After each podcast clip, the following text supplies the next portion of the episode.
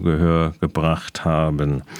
Kommen wir jetzt zum Abschluss unserer heutigen Sendung noch kurz zu einem kommunalpolitischen Thema. Morgen gegen Samstag wird es ab 15 Uhr auf dem Rathausplatz eine Kundgebung gegen die rabiaten Rodungspläne der Stadt mit Billigung des Gemeinderates geben.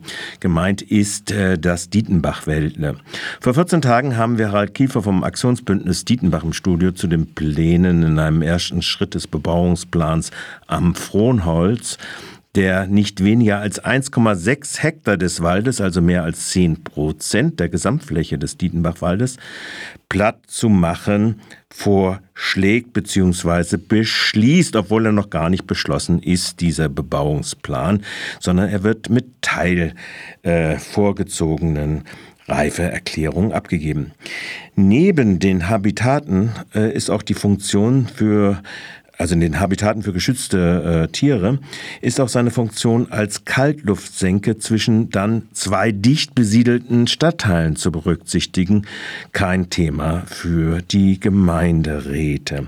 Das Aktionsbündnis hatte sowohl vor dem geheimtagenden Bauausschuss wie dem Gemeinderat mit unterschiedlichen Aufgebot gegen die von der Projektgruppe Dietenbach ausgehende Ignoranz gegenüber den Forderungen, den Wald zu schonen, protestiert. Der Gemeinderat befasste sich dann mit keiner Debatte mehr, wie schon vor einem Jahr oder auch vor zwei Jahren, als es um die Energiezentrale mit der Wasserstofffabrik ging und äh, erst recht nicht mit den Wünschen der Zivilgesellschaft. Nur die Rätin Vogel, Irene Vogel von den unabhängigen Frauen, wie viele eine starke Befürwortung des Stadtteils, erklärte erstmalig ihr Nein zu dieser TINA-Politik. TINA ist zur Erinnerung nochmal There is no alternative den die Verwaltung hier durchsetzt.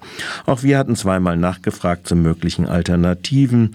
Nun sah sich die Tina-Politik auch veranlasst, im Vorfeld der morgigen Kundgebung doch einzelne Alternativausschlüsse zu begründen. Nur die einzig sicherheitstechnische mögliche Variante der Gashochdruckleitung, zum Beispiel unter dem Sportplatz der neuen Schule, ist jetzt nicht mehr so die Rede.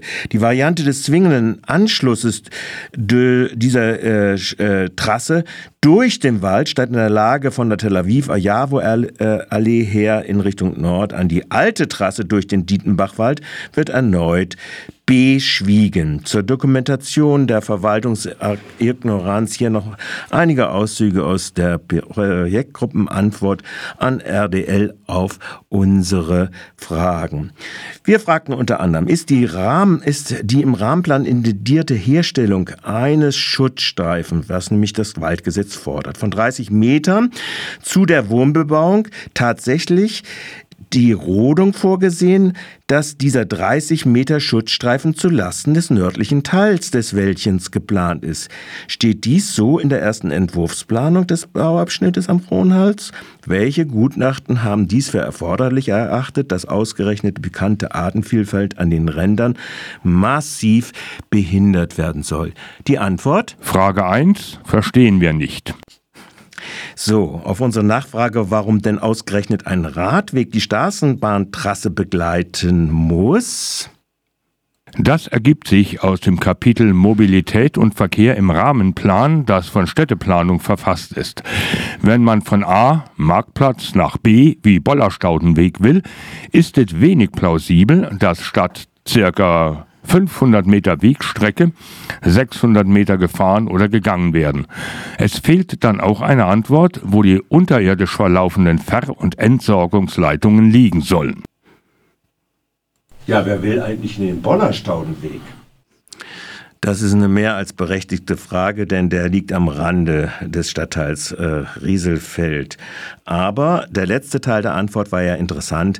Das ist die Deck äh, für die verschiedenen Versorgungsleitungen.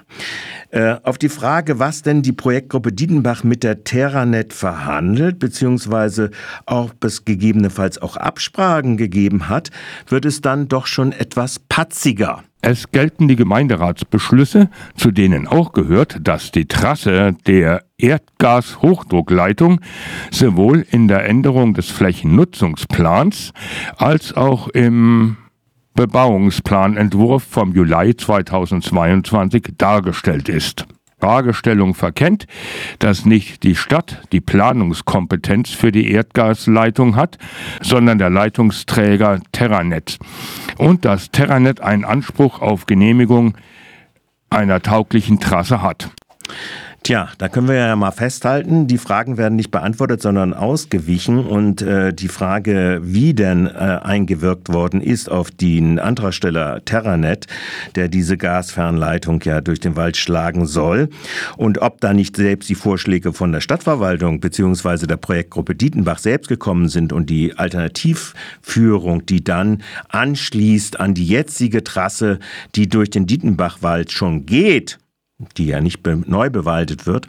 Also diese Frage wird natürlich elegant oder wenig elegant umgangen. Insgesamt ist diese Tina-Politik ein erbärmliches Schauspiel der Ignoranz. Ob sie auch rechtlich Bestand haben will, kann, scheint angesichts weniger Klagebefugter, aber umso mehr vom direkten Aktionen abzusehen.